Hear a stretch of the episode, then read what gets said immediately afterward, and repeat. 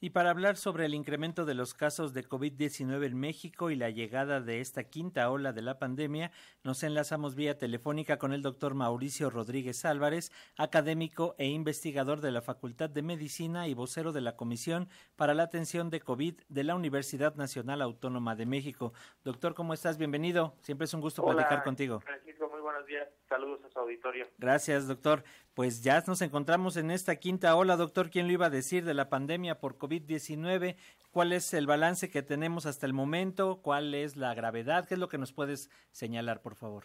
Sí, bueno, sí, sí habíamos dicho que iba a haber quinta ola, va a haber sexta ola de una vez les voy les voy contando, seguramente entre diciembre y enero va a haber una sexta ola y todavía vamos a estar probablemente un año y medio, dos años con olas en la que se estabiliza esto, estamos en una etapa de transición, ya no es una etapa de emergencia, porque si nos acordamos desde la cuarta ola, la mayoría de los casos ya fueron ambulatorios, eh, en sus casas, no hubo necesidad de parar actividades, no se llenaron los hospitales, no hubo muchas defunciones y esperemos que esta quinta ola todavía sea mejor en ese sentido, que los casos que haya, porque los va a haber, sean casos que se identifiquen a tiempo, que se aíslen, que se vigilen, que no se compliquen y que no haya muchas hospitalizaciones. Hasta ahorita hay muy poquitas hospitalizaciones y estamos en el nivel más bajo de defunciones. Estamos teniendo entre 5 y 7 defunciones al día. Nunca antes, desde febrero, del, desde marzo del 2020, nunca habíamos tenido tan poquitas. Entonces, las vacunas están haciendo lo suyo, las pruebas están haciendo lo suyo, la sociedad está también contribuyendo y, tenemos ahorita que concentrarnos otra vez en frenar el virus en la comunidad. Yo creo que ese es el, el mensaje más importante, es que no haya contagios en la comunidad. ¿Cómo logramos evitar estos contagios, doctor? Pues lo, lo fundamental es si alguien está enfermo o tiene una prueba, pues se reunió con los amigos, ¿no? Ahí pues prácticamente nadie se cuida nadie trae el cubrebocas, nadie respeta la sana distancia, casi todo eso ocurre en interiores, entonces ahí es donde, donde se dan la mayoría de los contagios. Por eso ahorita están las fiestas de graduación, los viajes y todo eso, hay que volver a concentrarnos y traer el cubrebocas en todo momento, cuando estemos con personas de otras casas, eh, y en el espacio público incluso donde se pierda la sana distancia y empezar a administrar nuestros contactos otra vez. O sea, si vas a ir una comida y van a ir 20 personas, bueno, pues mejor no vas. O si hay alguien enfermo que se reporte y que diga yo no puedo, ¿no? Ahorita estamos en el momento en el que eso debe de, debe de ocurrir.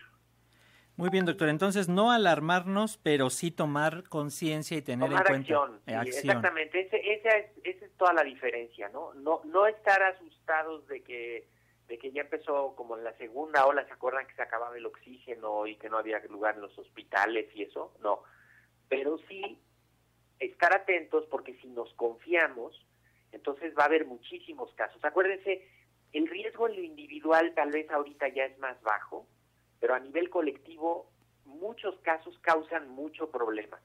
Se saturan los servicios de salud, ¿no? Los consultorios, los médicos, se acaban los medicamentos en las farmacias. Acuérdense, no hay que tomar ivermectina, no hay que tomar acitromicina, hay que vigilar simplemente que no haya fiebre, que se controle la fiebre y que no haya muchos casos al mismo tiempo, porque si no, eso nos pega a todos. Doctor, aprendimos a nivel gobierno, a, a nivel estado, el de las olas anteriores y estamos preparados en las zonas hospitalarias para atender estos casos. Como bien señalas, no hay tantos afortunadamente y las defunciones también son muy bajas, pero estamos preparados de nuevo en cuestión médica de salud para atender estos casos.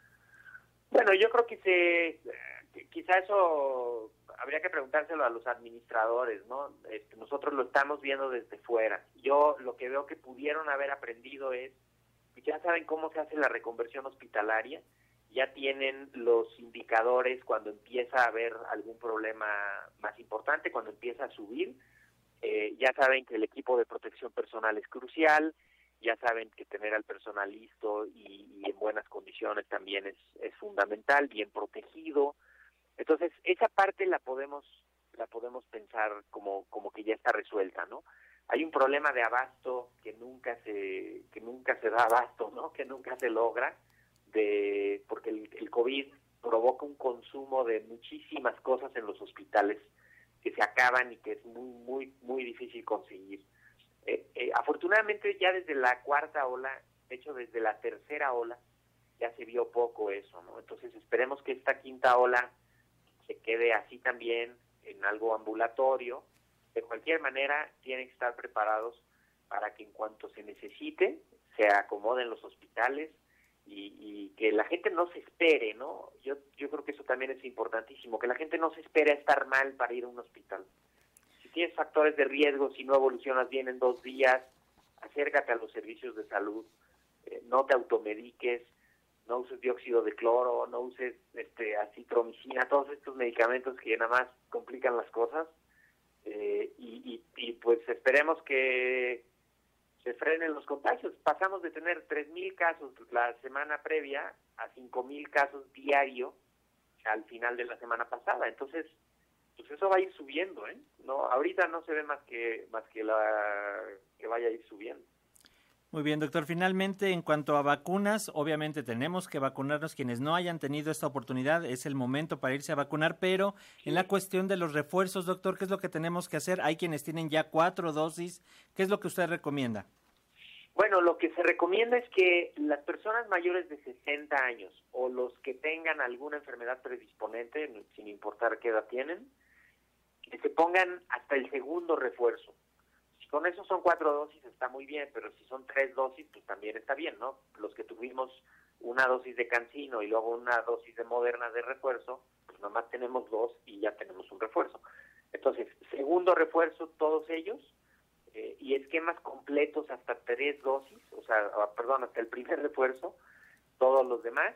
Eh, quien no se la haya puesto, que se la ponga, y quien ya se la puso, que no se confíe y que entienda que las vacunas no previenen el contagio, el contagio lo prevenimos con el cubrebocas y la sana distancia y la ventilación, y que con la vacuna prevenimos la enfermedad grave. Entonces, es, todavía es un momento de, ir fijándonos con mucho detalle en lo que va pasando. Esto no se ha terminado, Francisco. Es muy importante, todavía no podemos hablar de la pandemia en tiempo paso. Necesitamos estar conscientes de que es un problema que sigue aquí y que es potencialmente riesgoso y que necesitamos hacerle frente. ¿no? Estados Unidos acaba de salir de una etapa crítica, más de 100.000 casos diarios, más de 30.000 hospitalizados diarios. Entonces, pues, no, no es un problema menor, ¿eh?